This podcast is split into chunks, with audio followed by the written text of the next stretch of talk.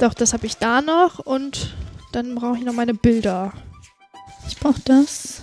Ich brauche das. Das ist Bundesgrenzschutz hier. Das fliegt über die Bockhandstein. Hallo, ich bin Miriam. Hallo, ich bin Laura. Ähm, und ja, was tun wir heute? Also, was erwartet uns heute? Wir führen heute zwei Interviews. Einmal mit Stefan Sander und Ernst Martin. Genau, die beiden haben an der Grenze gearbeitet und würden uns heute ein bisschen was über ihren Dienst an der Grenze erzählen. Ähm, aus, einmal aus der Ostperspektive und aus der Westperspektive. Wir könnten sie fragen, was die Aufgabenbereiche waren oder in welche Richtung sie bewacht haben. Sie sind ja unterschiedlich aufgewachsen. Der eine ist auf der Ostseite, der andere auf der Westseite aufgewachsen. Sie haben dann beide quasi äh, an der Grenze gearbeitet, aber sie hatten ja komplett verschiedene Sichtweisen dadurch, wie sie aufgewachsen sind. Hallo, ich bin Martin und ihr hört Grenzbegegnungen, den Podcast des Grenzmuseums Schifflers Grund. In zehn Folgen sind wir darin unterwegs, an historischen Orten rund um das Museum, um Geschichte zu entdecken. Wir, das sind in dieser Folge Laura und Miriam von der Bergschule in Heiligenstadt, Anne aus dem Archiv des Museums und ich. Zusammen gehen wir auf Spurensuche hier im Eichsfeld und treffen Expertinnen und Zeitzeuginnen aus der Umgebung. Die Grenze, die durch Deutschland verlief, hatte viele Namen. Eiserner Vorhang, imperialistischer Schutzwall, Mauer, je nachdem, wer darüber sprach oder ob er oder sie aus der BRD oder der DDR kam. So haben das auch unsere beiden Gesprächspartner erlebt, für die die Grenze der Ort war, an dem sie gearbeitet haben oder ihren Dienst geleistet haben. Der eine freiwillig beim Bundesgrenzschutz der BRD, der andere als Teil seines Grundwehrdienstes bei den Grenztruppen der DDR. Bevor sie uns davon berichten, haben sich Miriam und Laura die beiden Organisationen und deren unterschiedliche Aufgaben an der gemeinsamen Grenze angeschaut. Ich habe ein Handbuch für den Grenzdienst der DDR und ähm, ich fand es besonders interessant, dass als Grenzverletzung auch schon etwas über die Staatsgrenze werfen ist oder galt. Unter anderem war auch, dass die Befugnisse der Grenztruppen auch Durchsuchungen und Verwahrungen waren und Durchsetzung von Maßnahmen der Grenztruppen der DDR und auch Anwendung von Schusswaffen. Hierzu gab es nochmal einen einzelnen Absatz, wo das nochmal genauer erläutert wurde. Und zwar, dass gegen jugendliche oder weibliche Personen äh, Schusswaffen nach Möglichkeit nicht anzuwenden sind.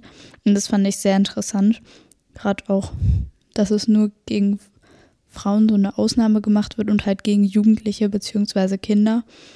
Und ähm, dass die Schusswaffe nicht verwendet werden durfte, wenn es schon ins benachbarte Staatsgebiet geschossen werden würde. Ja, und die Anwendung von Schusswaffen ist auch die äußerste Maßnahme der Gewaltanwendung gegenüber der anderen Person. Und dass die auch wirklich nur angewendet werden darf, wenn es gerechtfertigt ist und dann auch das Leben der anderen Person nach Möglichkeit geschont wird. Ähm, ja, und es ist immer vorher mit einem Warnschuss anzukündigen. Was hast du für eine Quelle bekommen? Also genau, ich habe ähm, eine Textquelle über den Bundesgrenzschutz bekommen und halt auch noch ein paar Bilder, da würde ich auch gleich nochmal was zu sagen.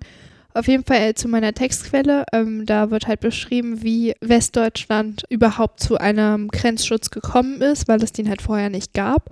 Der wurde auch erst dann später eingeführt, also 1955 wurde dann so eine Art, also es war wie, wie eine Polizei, wurde an der Grenze eingesetzt um, ähm, und die Aufgaben wurden dann halt immer weiter ausgebaut, weil äh, damals durfte Westdeutschland kein Militär haben. Und deswegen wurde dann halt dieser BGS eingeführt. Ähm, ja, der hatte die Aufgaben wie bei, wie bei einer Polizei quasi. Haben die die Grenze überwacht, die haben ähm, regelmäßig Personenkontrollen durchgeführt und halt ähm, darauf geachtet, dass niemand zu nah an die Grenze kommt, obwohl das halt auf der Westseite auch nicht so dramatisch gewesen ist. Ja. Ähm, genau, also ich habe dann ja auch, wie gesagt, noch ein paar Bildquellen gehabt. Also man hat äh, quasi einen seitlichen Blick auf Bornhagen und die Burg Hanstein.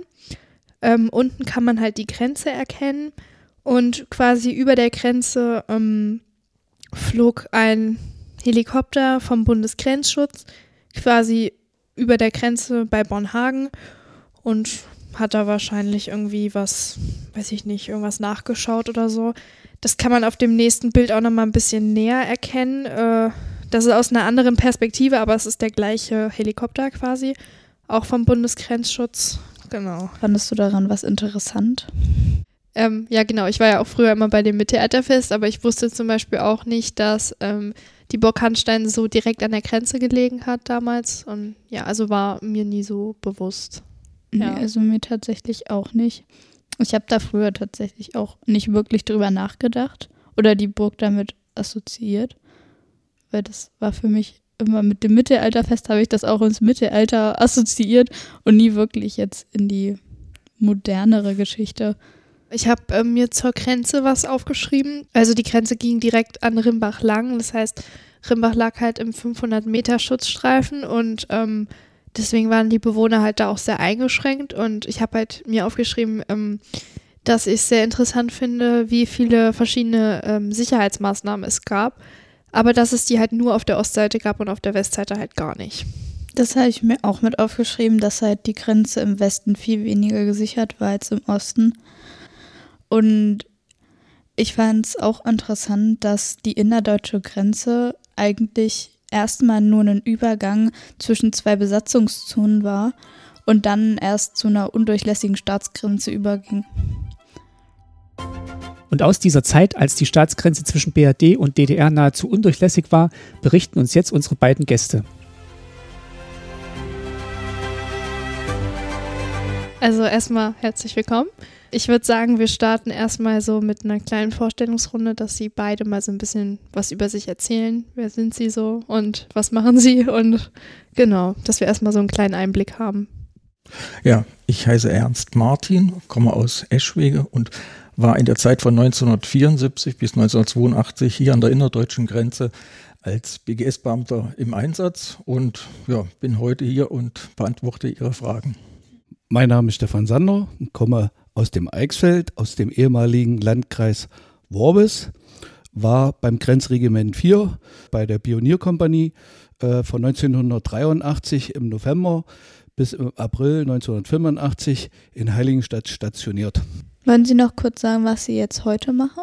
Also ursprünglich beruflich komme ich aus der Forstwirtschaft, habe viele, viele Jahre, also 27 Jahre mit Lehre in der Forstwirtschaft gearbeitet, ähm, habe mich dann äh, durch Qualifikation fortgebildet, bin äh, zwölf Jahre äh, fest angestellt als Ranger gewesen im Naturpark Eichsfeld-Heinig-Werratal, ähm, wo auch die westliche Grenze des Naturparks die ehemalige innerdeutsche Grenze ist, das jetzige grüne Band und habe mich äh, dann noch ein bisschen äh, weiter qualifiziert und arbeite seit drei Jahren für die Stiftung Naturschutz Thüringen am Grünen Band als Gebietsbetreuer. Da haben wir auch in unserer Folge zur Gobat schon mal sehr viel drüber gehört. Ja, ich würde jetzt einfach mal ähm, mit Ihnen starten, Herr Martin. Und zwar meine erste Frage ähm, wäre, woher das Interesse für den BGS kam, ähm, das ja auch schon als Kind bei Ihnen vorhanden gewesen ist. Also was war so die Motivation dahinter und woher kam das Interesse? Ja gut, äh, wie gesagt, ich komme aus Eschwege und Eschwege ist eine äh, Garnisonsstadt des Bundesgrenzschutzes auch heute ist da noch die Bundespolizei in, als Akademie untergebracht. Und als Kind hat man dann immer in der Stadt Eschwege äh, dunkelgrüne Autos fahren sehen, die halt äh, schon sehr besonders ausgestattet waren.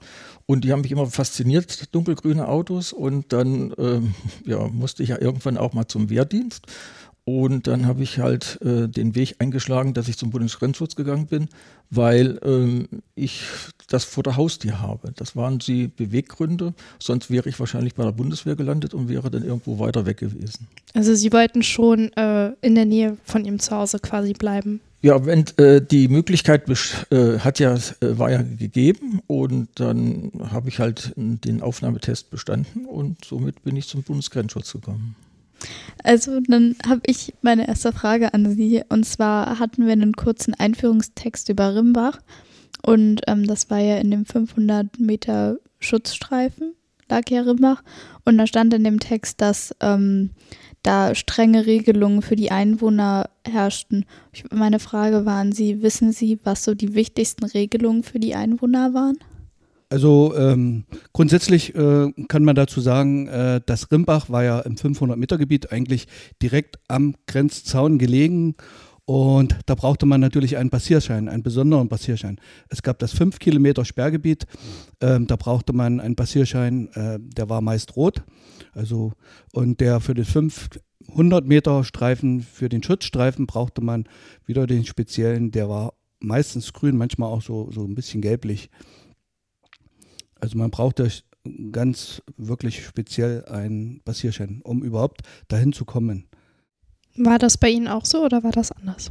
Beim Bundesgrenzschutz, mhm. wir hatten ja die innerdeutsche Grenze nicht äh, bewacht und äh, nicht äh, mehr oder weniger überwacht, sondern in unregelmäßigen Zeitabständen die Grenze befahren oder angefahren, um halt Beobachtung durchzuführen, nicht die Bewachung. Das war also nicht unbedingt der Hauptaufgabenbereich. Und ähm, mich würde jetzt mal interessieren, also Sie haben ja beide quasi an der Grenze gearbeitet. Wie, wie hätten Sie so übereinander gedacht? Also wie dachte man von der anderen Seite? Wie dachte man von dem, was die anderen dort an der Grenze arbeiten? Das würde mich mal interessieren, ob es da Unterschiede gab oder wie man generell über die andere Seite jetzt mal gesagt gedacht hat. Also äh, ein, einpflegen möchte ich, arbeiten kann man das nicht nennen. Das ist eine Diensttätigkeit, die also praktisch äh, an Arbeit nicht daran erinnert.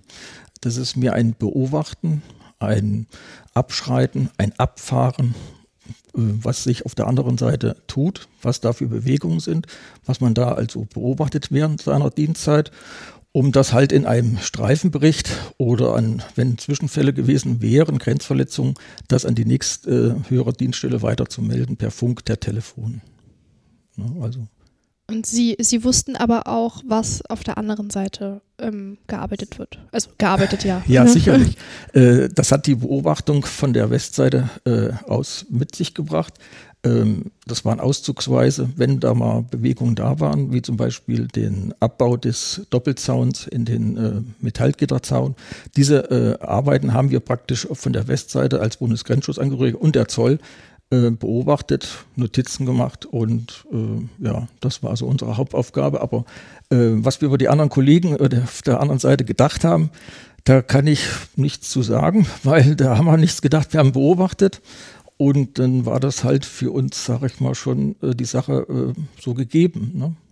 Also haben Sie das einfach so hingenommen? Weil, äh, so hingenommen, die äh, Luft auf der anderen Seite, kann man wirklich sagen, war eisenhaltig. Das heißt also, es gab diese Selbstschussanlagen. Die äh, Kollegen auf der Ostseite waren auch bewaffnet und ähm, das war ja auch eine Grenzverletzung von der West- auf die Ostseite. Und das wäre also praktisch äh, einem westdeutschen Beamten oder wie auch immer nicht gut bekommen. Also äh, da war so eine, nicht Angst, sondern das war halt so gegeben. Da hat man nicht drüber nachgedacht, ob äh, äh, das war, da war die Grenze, da waren die Kollegen äh, mit ihren Auftrag, den sie erfüllen mussten. Und wir haben uns dran gehalten, weil wir wollten ja nicht irgendwie großzeitig äh, nächsten Tag in der Bildzeitung oder wie so äh, ein äh, Pärchen, die haben dann äh, Schlagzeilen gemacht abends im MDR-Fernsehen oder im ZDF. Ne? Das wollten wir natürlich alle nicht. Deswegen waren da sehr wenig Grenzverletzungen von westlicher Seite zu beobachten. Ne? Hm. Würden Sie auch was dazu sagen? Genau, wenn ich, wenn ich mal an an Ihre Frage äh, mhm. angrenzen ja, darf. Bei uns war es genau umgedreht. Ähm, wie gesagt, ich war bei der Pionierkompanie von 1983 bis äh, 85, 18 Monate Grundwehrdienst. Also ich war nicht freiwillig da. Es war halt so, ich bin dann eingezogen worden, ist eine etwas längere Geschichte. Wieso? Bin da nach Heiligenstadt gekommen, war da nicht böse, es war nur 15 Kilometer Luftlinie von zu Hause weg und war dann Gott sei Dank auch froh, dass ich zu den Pionierkompanie gekommen bin, weil sich das dann schon rumgesprochen hatte. Die Pioniere selber hatten zwar Waffen, die standen aber in der Waffenkammer, aber draußen vor Ort beim Ausbau der innerdeutschen Grenze wurden die Pioniere selbst bewacht von Grenzsoldaten. Also wir selbst hatten keine, keine Waffen draußen an der Grenze. Und der Kollege vom Bundesgrenzschutz sagte, für ihn war es keine Arbeit, für uns war es schwere Arbeit, weil ähm, das hat auch schon die Kleidung dargestellt. Wir sind rausgefahren ähm, zum Arbeiten in Schwarzkombi. Also so ähnlich wie die Panzerfahrer anhaben, hatten wir dann eine Schwarzkombi, die dann abends auch äh, noch schwärzer war, wie wir morgens rausgefahren sind. Also mit Matsch, Dreck beim Ausbau der Grenze, bei dem Grabenschachten, bei den Sätzen der Grenzsäule. Und Genau. Und vielleicht auch nochmal so, wie wir über die Kollegen gedacht haben. Ähm, ich bin in der Nähe vom Grenzgebiet groß geworden und dann jugendlich, wenn man sich dann so ein bisschen mit der Politik beschäftigt hat, mit der Geschichte, dann sind wir immer zu Sehnsuchtsorten gefahren, ähm, so ein bisschen auf dem Berg, wo wir Richtung Eschwege, wo wir Richtung Duderstadt gucken konnten. Und wir haben dann immer, da kam dann so der Spruch, wir kommen, glaube ich, eher mal auf den Mond, als wie nach Eschwege oder nach Wanfried. Und da sind wir halt mit dem Mopeds hingedüst und haben geguckt, oh, da ist, ist alles vielleicht besser oder auch nicht. Und dann draußen beim Ausbau bei der Grenze, so als Grenzsoldaten, haben wir natürlich regelmäßig auch den Bundesgrenzschutz gesehen. Aber ähm, anders wie es vielleicht, sage ich mal, hätte sein sollen, haben wir, beziehungsweise ich spreche jetzt einfach mal von mir, diese Menschen niemals als, als Feinde be, äh, äh, betrachtet noch. Und ähm, wir haben den Bundesgrenzschutz gesehen. Wir haben auch ganz, ganz viele Busgesellschaften, die extra zum Teil aus dem Ruhrgebiet, also vom Weit her herangebracht wurden, die auf Tribünen gesessen haben. Die haben uns sozusagen so ähnlich wie im Zoo durch den Zaun angeguckt und haben gedacht, na, was sind denn das für welche da drüben? Und äh, was machen die da? Genau, und für uns kam es äh, eigentlich gar nicht in Frage oder man hat gar nicht darüber nachgedacht, sollte man ja auch nicht, ähm, einfach den Grenzübertritt zu wagen, weil da ganz klar dahinter ähm, das Militärgefängnis in Schwedt gesteckt hätte und eventuell sogar auch, äh, es wurde eben ganz kurz benannt, ähm, die hätten dann auf uns geschossen. Obwohl wir Pioniere ja relativ eine gute Möglichkeit hatten, weil äh, 83 bis 85 wurden die Minen entfernt, das haben wir zum großen Teil gemacht, es wurden die Selbstschussanlagen entfernt. Ähm, und der Grenzzaun wurde ausgetauscht gegen neues Material, verzinktes Material. Und da war eigentlich kein Hindernis mehr zwischen uns, zwischen Bundesgrenzschutz, also Gebiet der BRD und der DDR. Und im günstigsten Fall, wenn der Beobachter, der uns bewachen sollte, äh, unaufmerksam gewesen wäre und es gab auch einige dieser Fluchten, hätte man einfach einen Grenzübertritt wagen können. Haben Sie denn mal drüber nachgedacht? Also ich habe hab, äh, definitiv nicht drüber nachgedacht, zumindest zu dem Zeitpunkt nicht. Und ähm, für mich kam das so auch als Eichsfelder, dafür habe ich meine Heimat viel zu lieb, kam das eigentlich nicht, nicht in Frage, weil von vornherein feststand, wenn ich einmal das Eichsfeld verlasse, dann, dann komme ich nie wieder zurück. Sie haben ja jetzt so in der vorherigen Frage schon ähm, sich immer gegenseitig als Kollegen bezeichnet. Ähm, wie wurde das denn so offiziell von der anderen Seite erzählt? Also das war ja jetzt erstmal nur Ihre persönlichen Gedanken, aber wie wurde denn offiziell jetzt da über den Osten oder den Westen erzählt?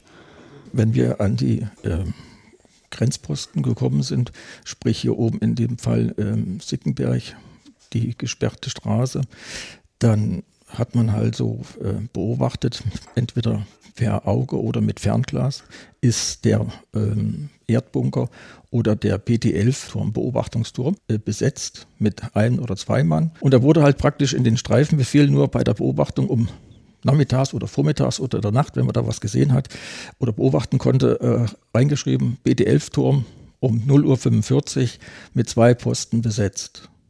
Und dann war die Sache erledigt. Also wurde jetzt nichts unbedingt jetzt über die andere Seite einem so eingetrichtert? Nee, nee. Wir hatten zwar äh, in der äh, Unterkunft, sprich in diesem Fall die Kaserne in Eschwege, äh, Sicherheitsoffiziere, die uns da äh, informiert haben und unterrichtet haben, aber da wurde äh, ganz normal über äh, andere Dinge gesprochen, ähm, von Abhören, von ähm, ja, Stasi, von Geheimdiensten, aber nicht äh, direkt über den Personenkreis, die unmittelbar an der Grenze im Einsatz waren. Äh, das waren für uns ganz normale Menschen, ne?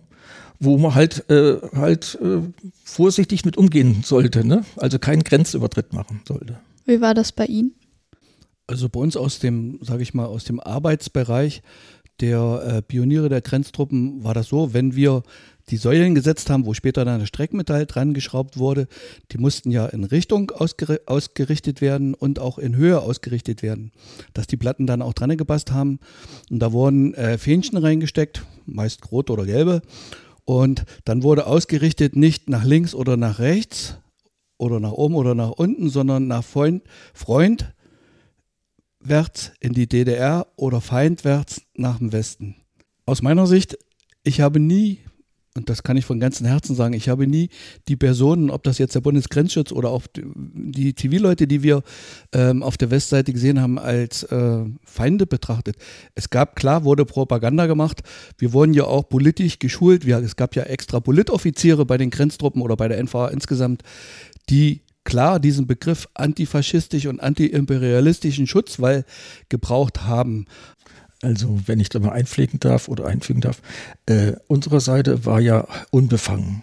Ähm, wir waren ja in der Demokratie, in der Freiheit und waren ja äh, keinen Zwängen in irgendeiner Form äh, unterlegen. Was der Kollege gerade damit sagen will, die Gedanken musste man für sich behalten, hm. weil das wäre auch, äh, wie man dann hier und da gehört hat, im Nachhinein für die äh, sehr unangenehm hätte ausgehen können. Ne? Ähm, ich habe noch eine Frage an Sie. Und zwar äh, stand auch in dem Text, dass Sie auch äh, Gruppen an der Grenze langgeführt haben, so Touristengruppen. Sie werden ja sicherlich auch was zur Grenze erzählt haben, wenn Sie die da langgeführt haben, oder? Ja, bei den Erklärungen äh, an der innerdeutschen Grenze von der Westseite durch den Bundesgrenzschutz äh, wurden praktisch die Personen, äh, sprich die Reisegruppen, in den eigentlichen Grenzverlauf und den Aufbau der Grenze informiert und an den Grenzpunkten auch deutlich signalisiert bzw. erklärt. Da ist der Sperrgraben, was der für eine Funktion hatte. Dann der Zaun als solches mit den SM70 äh, wurde alles erklärt also praktisch eine Einweisung über den Verlauf, über die Beschaffenheit, die Baumaßnahmen und äh, was eigentlich der Grund ist, auch von der äh, Ostseite zur Westseite, was ja die Flucht, was gerade der Kollege beschrieben hatte, äh, zu verhindern galt. Und äh, dass das auch in einem Perfektionismus, in einem Perfektionismus dargestellt war, über Jahrzehnte unterhalten worden ist und dass es da halt äh, keiner für möglich gehalten hat, dass wir heute entspannt äh, hier zusammen uns gefunden haben bei einer Tasse Kaffee, um uns darüber ganz entspannt unterhalten zu können, zu dürfen. Und wenn ich in meine eigene Dienstzeit äh, eine Rückreise mache, äh, habe ich hier drüben an der Scheune, die ist leider äh, auf der Höhe gegenüber vom Grenzmuseum in der Zwischenzeit äh, mal abgebrannt. Da habe ich ja Stunden und Tageweise Posten mit meinem Dienstfahrzeug gestanden. Und das ist jetzt fast über 40 Jahre, 45 Jahre her. Und heute sitze ich auf der vermeintlichen Ostseite, aber doch in Deutschland, mitten in Deutschland, ganz entspannt. Und wir können uns über dieses Thema unterhalten, in Erinnerung schwelgen. Ich kann das zu Protokoll geben, ich kann eine Aussage machen, ich habe das live erlebt. Ich konnte es mir nicht vorstellen, heute hier vor 40 Jahren, wenn ich Revue passieren lasse, dass ich hier sitze mit euch äh, und dass wir uns hier zusammengefunden haben. Also ich hätte jetzt keine Fragen mehr. Nee, ich auch nicht weiter. Vielleicht fällt Ihnen noch irgendwas, vielleicht fällt Ihnen noch irgendwas, was Sie sich gegenseitig, was Ihnen vielleicht während des Gesprächs noch so durch den Kopf gegangen ist, was Sie vielleicht noch interessiert voneinander. Und wenn nicht, dann nicht. Ähm, ja. sage ich mal, ähm, Herr Martin hat sicherlich im Laufe der letzten 30, 32 Jahren äh, schon ganz oft Leuten aus dem ehemaligen Osten die Hand gegeben und ich sicherlich auch äh, ehemaligen Leuten aus dem Westen die Hand gegeben. Aber trotzdem, wir kennen uns nicht, haben gar nicht weit voneinander gewohnt und es ist mir jetzt trotzdem ein Bedürfnis, dass wir jetzt uns die Hand geben und sagen, hallo, ich bin Stefan. Ich heiße Ernst, grüß dich. So machen wir das. Zum Abschluss überlegen Miriam und Laura noch einmal zusammen. Welchen Eindruck hat das Gespräch hinterlassen und welche Sätze bleiben im Gedächtnis? Also, ähm, ich fand es auf jeden Fall mit am spannendsten, als wir ähm, sie gefragt haben, wie sie gegenseitig voneinander denken oder beziehungsweise wie sie damals gedacht haben. Und dass sie auch beide gesagt haben, dass sie sich nie als Feinde betrachtet haben und ähm, dass das zwar nach außen so vermittelt werden musste, dass man halt nicht sagen durfte, was man privat denkt, aber dass sich beide halt nie als Feinde angesehen haben und dass sie sich eigentlich insgeheim gewünscht haben, dass es anders gewesen wäre und dass sie ein, ein Deutschland, sage ich jetzt mal, gewesen wären. Also das fand ich sehr spannend. Ja, und auch wie man jetzt so diese Gemeinschaft zwischen den beiden, obwohl sie sich heute zum ersten Mal gesehen haben, doch noch gemerkt hat, auch während des Interviews, wo sie dann immer so aufeinander aufgebaut haben und dann hat der eine was gesagt dann hat der andere daraufhin aufgebaut. Und das fand ich schon echt schön, wie so diese Gemeinschaft trotz dessen, dass sie sich nicht kannten und auf zwei verschiedenen Seiten der Grenze aufgewachsen sind, sich trotzdem so gut verstehen. Ja, und es war auch ähm, schön am Ende hin, dass ähm, Herr Sander dann noch gesagt hat, er besteht darauf, dass sie sich jetzt nochmal die Hand geben, weil sie ja jetzt wieder so vereint, sage ich jetzt mal quasi sind und dass sie sich dann nochmal die Hand so gegeben haben und nochmal gesagt haben, wie schön sie es finden, dass es halt möglich ist, hier zu sitzen und sich ganz entspannt darüber unterhalten zu können. Das fand ich auch schön nochmal zum Ende hin. Ja. Ich finde es auch interessant, äh, wie ähnlich doch die Menschen sich waren ähm, und die Gedanken auch teilweise, wo sie gesagt haben, oh ja, ähm, es, äh, es wäre ja schön, wenn das alles so zusammen ist und wir hätten uns das vorher gar nicht erträumen können, jetzt hier alle zusammenzusitzen, so mit einem aus dem Osten, einem aus dem Westen und dass die sich jetzt auch hier so gut verstanden haben, das ähm, fand ich echt schön. Diese Gemeinschaft auch und das, wie ähnlich doch die Gedanken früher waren obwohl die Gesellschaft, beziehungsweise es ihnen doch ganz anders vorgeschrieben wurde. Das war Grenzdienst, eine Folge aus der zehnteiligen Podcast-Reihe Grenzbegegnungen des Grenzmuseums Schifflers Grund. Zu hören waren in dieser Folge Laura Kindler, Miriam Puppa, Ernst Martin und Stefan Sander. Wenn ihr mehr erfahren wollt, dann schaut in den digitalen Lernraum des Grenzmuseums Schifflers Grund oder kommt selbst im Museum vorbei. Wir hören uns wieder in einer der kommenden Folgen. Macht's gut!